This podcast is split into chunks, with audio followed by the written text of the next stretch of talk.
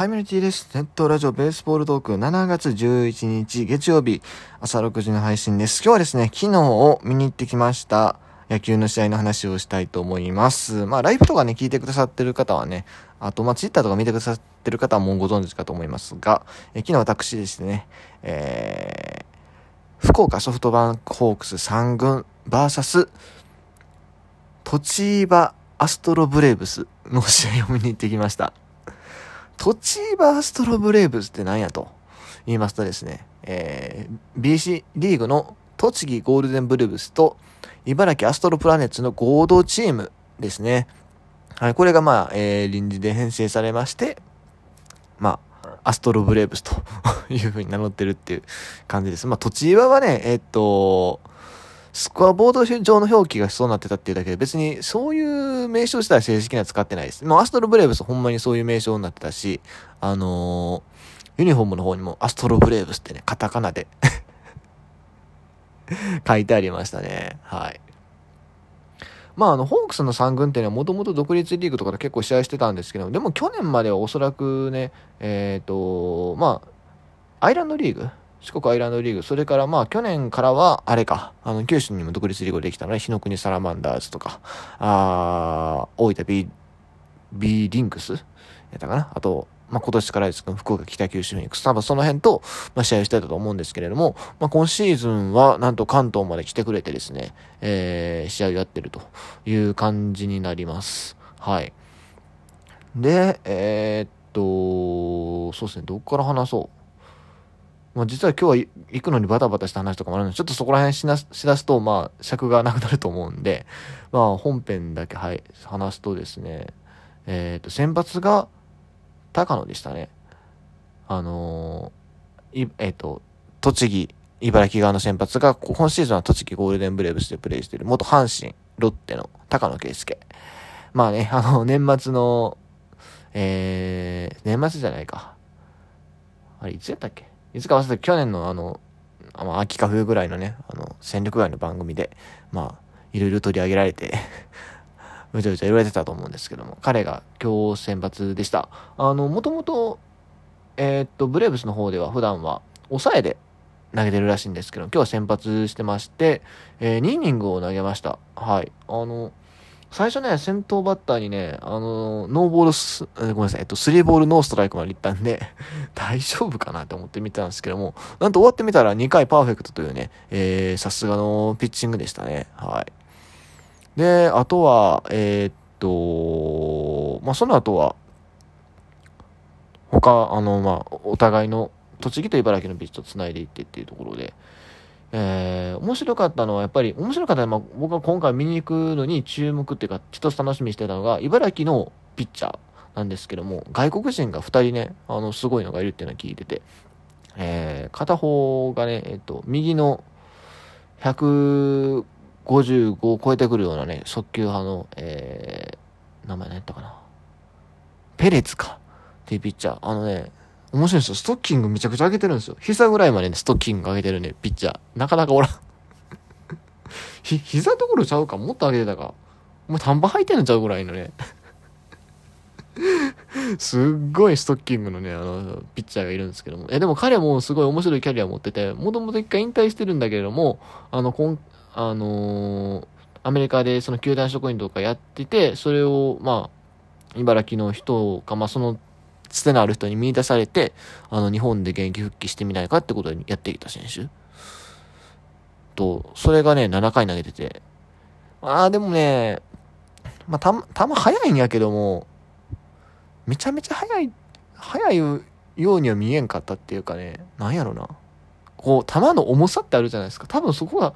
ちょっと足りてへんのかなっていう気はしたけど、まあでももしかしたら今シーズン、どっか NPB の球団がね、リリーフに困ってるところはとってもおかしくない選手だとはずっと言われてますし、まああの、実際これから栃木とか茨城っていうのはある程度、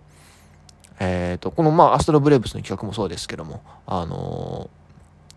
NPB との、ね、交流戦があるはずなんで、茨城の方もおそらくあるはずなんで、えー、もしかしたらその辺で、えー、結構こいつ映像となったらね、あの、ホークスなり、あるいはまあ他の球団が、あの、手を挙げるっていうことは全然あり得るんじゃないかな。まあ今年はね、7月31でね、あの、補強期間が終わるんで、もうちょっと時間的にあんまりないですけどもね。もう去年、あの、茨城でプレイしてた、えー、外国人投手のバルガス。あれ、オリックスにシーズン途中入団しましたから、同じようなパターンがあってもおかしくはないかなというふうに思います。ただまあ、バルガスがちょっとあんま活躍できてないんでね、ちょっとどうなんやろっていう気はしますけども。はい。そう、あとタバーレスもね、いまいちでしょう。あの、中日に入った。まあ、中日では1試合とりあえず抑えてたと思うんですけども。まあまあ、そんな感じでした。で、でもね、個人的に面白いなと思ったのは、あの、その前6回に投げたね、あの、ディアスっていうピッチャー。ディアスやったっけ？名前間違ってたごめん。これ茨城のピッチャーなんですけども、いや、なんか左のやつもええよとか聞いてたんですけども、あの、こっちの方がなんかたまに重みがある感じはした。あ急速の150出るか出ないかぐらいですね。うん。ですけど、なんか、ボンって来てる感じがしたっていうね。まあ、素人なんであんまり詳しいことは喋れないですけども。うん。ただまあ、二人とも請求がめちゃくちゃいいわけではないんで、やっぱりね。まあ、そこら辺がちょっと課題なのかなっていう。まあ、NPB の、うーん、まあ、一、まあ、球速いだけで通用しないんでね。なかなか難しいけど、でも困ってる球団が取りに行ってもおかしくはないくらいではあるんちゃうかな。特に左のね、ハイユピッチャーってなかなかおらんからね。ちょっと見てみたい感じはしますが、はい。それで言うとね、外国人で言うと、ホークスもね、また、あの、若いね、外国人のね、選手が、ね、いっぱいいましたね。あの、シーズンの後半かな？シーズンごめんなさい。ゲームの後半からね、ちょくちょく出てきてました。まあ、ただ、特に印象に残ったことはないかな。まあ、最後に投げ取ったピッチャーかな。あのー、割と球速くて面白そうな気がしましたけども、まあ、まだ多分若いはずなんだよ、あの辺。うん。まあ、そのうち出てくるんじゃないですか。バッターの方は今日はそんなにヒット打ってなかったかな。あの、結構投手、投手戦ってことでもないんだけども、一応スコア的には3対2っていうところで、割と落ち着いた試合展開。まあエラーも、まあ、一人で2エラーしてる選手もいましたけども、うん、まあそんなにめちゃくちゃ、こう、クオリティ的に、うんっていう試合ではなかったですね。はい。まあそこそこ良かったんじゃないかなと思います。ホームランが、えっ、ー、と、栃木に所属してる若松聖波っていう、今高卒3年目かな。もう1年目の時にね、確か彼がホームラン、ホームランやったっけでも1年目から出てたの覚えてる。あの、それこそ、あれかな、川崎宗林が入った時とかに見に行って、試合出てて、打ってたような気がするな、うん。そう。まあ、そんな風に選手活躍してたっすね。はい。あとね、まあ、でもね、そう、あと、成物園が OK やったんですよ。そう。まあ、それがね、結構久しぶりでね、あの、まあ、声は出してないんですけども、ね、あの、なんか球場の雰囲気があっていいなって。ちなみに、栃木の方は、あの、完全に鳴り物応援だったんですけど、茨城の方は、スピーカー応援と併用してましたね。どういう事情なのかわからん。もしかしたらそういうスタイルでもともとされてるのかもしれないですけども。うん。え、でも前はそんなことなかったよね。いや、前っつってもあれか、コロナ前に茨城さんの試合と見てないんですよね。うん。まあまあ、そんな感じでしたね。お客さんの入りはね、そんなに良くなかったかな。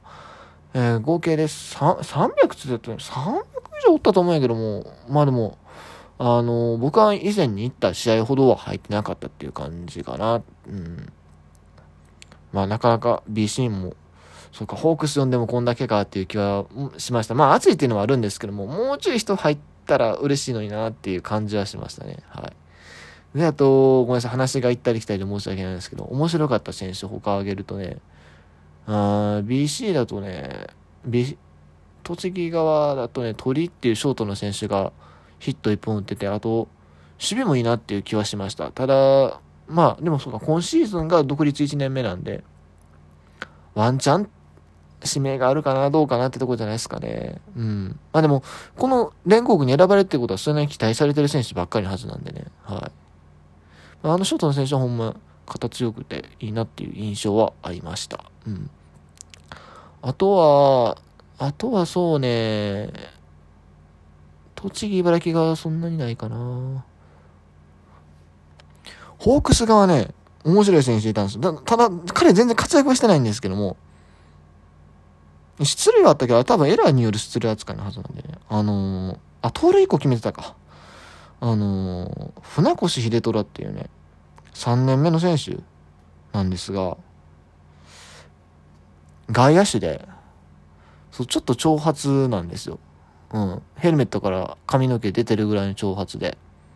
で、割と痩せ型で。で、セーフティーバント仕掛けてきたりして、なんか、あの、2005年頃の西岡チックな感じがして、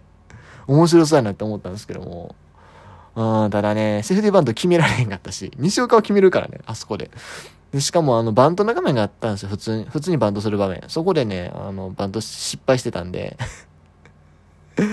まあ、そもそも高卒3年目でまだ3軍にいるっていうのはなかなかちょっと難しいところですね。うん。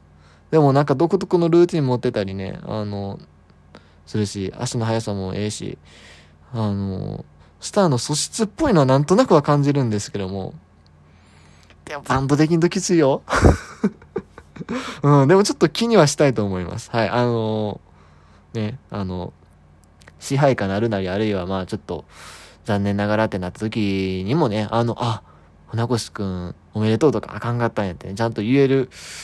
ような記憶にはちょっと留めときたいなというふうに思いますね。うん。あとそうですね、まあ今シーズン初めての BC の観戦だったんですけども、試合後はね、あの、あれですよ、ハイタッチ会もね、やってくれました。ハイタッチ会っていうか、お見送りハイタッチっていうのがもともと文化としてあって、BC リーグは。あの、前にもやったことあるんですけど、今回はね、あの、選手がさすがに直の手はまずいんで、なんか、あの、ビッグボスハンド的なね